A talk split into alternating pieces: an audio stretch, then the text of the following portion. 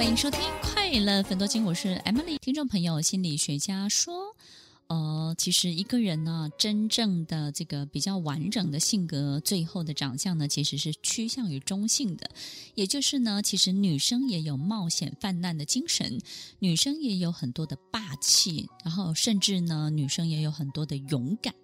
那么男生呢，其实有很多的细致，相当的细节，然后呢，非常的细心。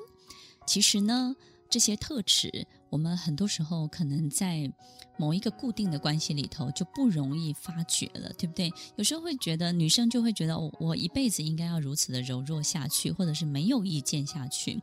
那么有些男生就会觉得，我要一辈子的这这么的这个就是很坚强、很巨大的去扛住这个关系跟这个家庭。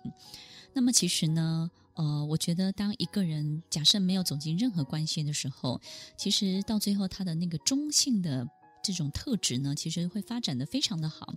那么有些人呢，就会比较客观一点，对不对？比较特殊的案例，当然我们我们今天就不去分享了。但是其实很多，呃。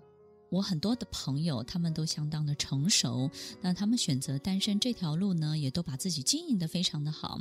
那我也感觉到他们的生活以及他们的工作事业都相当的顺利，但是他们并没有很多人提到的就是这种寂寞的问题。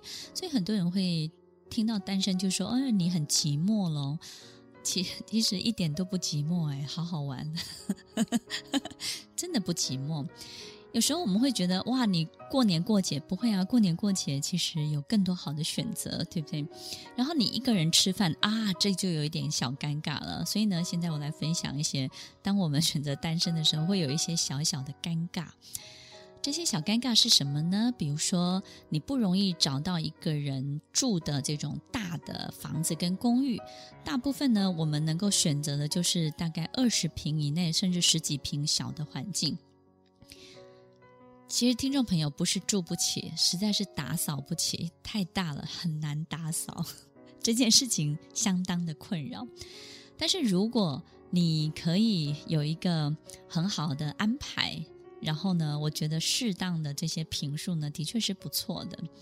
其实，在过去呢，我自己呃也曾经听我的邻居讲过，这个我旁边呢有一个房子要卖啊，然后呢这个。介绍的这个中介呢，就跟我们旁边来想要来买房子的这些买客呢，就跟他讲说：“哎，你知道你们隔壁住了一个人哦，他住了一个人住了一个多大的房子，然后他好可怜哦，你知道吗？” 听众朋友，其实我听得很尴尬，因为我不可怜啊，我觉得每天在家里打滚，其实蛮快乐，而且还可以翻跟斗。听众朋友，其实很很奇怪的臆测，对不对？我们喜欢去臆测别人过得多么的可怜，多么的痛苦，然后呢，多么的寂寞，多么的孤单。其实我们也经常会臆测这个婚姻当中的人多么的不自由，然后多么的被压榨，然后被勒索。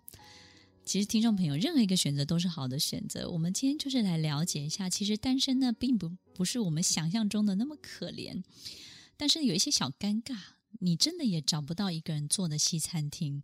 所以，很多单身的人呢，去吃饭都要故意带什么？带一本杂志或一份报纸。其实带这个杂志跟报纸也是好的，对不对？你的眼光就是落在这些阅读上面，其实是很好的。那否则你要看哪里呢？我曾经一个人去吃饭。我觉得尴尬的不是你自己不适不适应，是你一直看，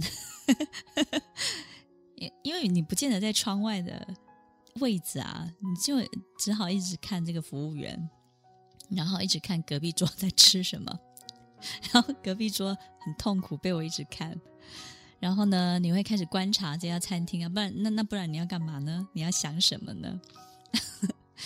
所以很多人就会故意带一份报纸、阅读刊物去，对不对？让别人觉得说，哇，他沉浸在自己的世界里头，然后他不会来干扰你。所以，听众朋友，这些小尴尬是会有的，但是呢，他没有那么可怜。然后，我觉得单身很麻烦，就是你一个人去看电影，是不是很棒？太棒了，因为看电影不用跟别人讲话，也不用跟别人有任何交集，对不对？而且呢，在电影院当中也不准你说话。所以这是很棒的事情啊！而且电影院只要一开演之后，那个灯光就暗了，彼此都看不到任何人。所以呢，其实看电影是单身的人最好的享受。但是不要忘了，这些尴尬是什么？你有没有发现哦？你只要拿了可乐跟爆米花之后，你就很难上厕所了。因为你不知道把可乐跟爆米花放哪里，而且也没有人帮你顾诶，对不对？所以你只好把它带进去厕所里面，否则呢，你就最好有单身的所所有的准备，你先去上完洗手间，你再去领你的爆米花跟可乐。有很多东西有一些小尴尬，但是真的没有那么可怜。我们有时候很开心、很快乐去看待身边的一些小小的事情。